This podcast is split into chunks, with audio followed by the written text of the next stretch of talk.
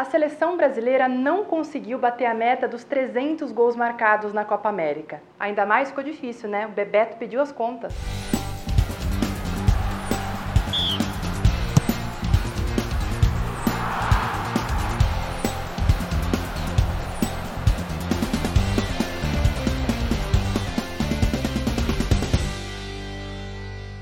Território em que passa a Cordilheira dos Andes, o Chile sediou essa 35ª edição da Copa América. Essa foi a última vez em que apenas jogaram as 10 seleções da Comembol.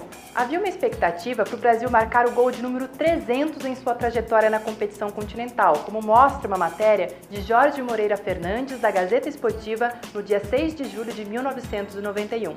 A seleção entrou no campeonato com 287 gols marcados e curiosamente terminou com 299, deixando para bater a marca na edição seguinte. Mas o que marcou a trajetória da seleção foi um episódio um tanto quanto inusitado que aconteceu antes do campeonato começar. Nas vésperas da estreia do Brasil na Copa América, o atacante Bebeto pediu demissão da seleção. Na Gazeta Esportiva de 3 de julho de 91, Chico Lang relata que um dia antes das 16 horas, Bebeto se encontrou com o treinador Falcão e perguntou se teria chance de ser titular na equipe. O técnico respondeu que ele tinha tanta chance quanto os outros, que não podia garantir nada.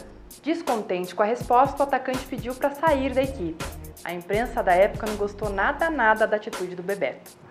A seleção canarinha até conseguiu passar para a fase seguinte, mas a derrota no primeiro jogo para a Argentina foi fatal. Na classificação final, os hermanos conseguiram assegurar a primeira posição e o 13º caneco. Nós amarguramos com o décimo vice-campeonato, o oitavo perdendo para os argentinos.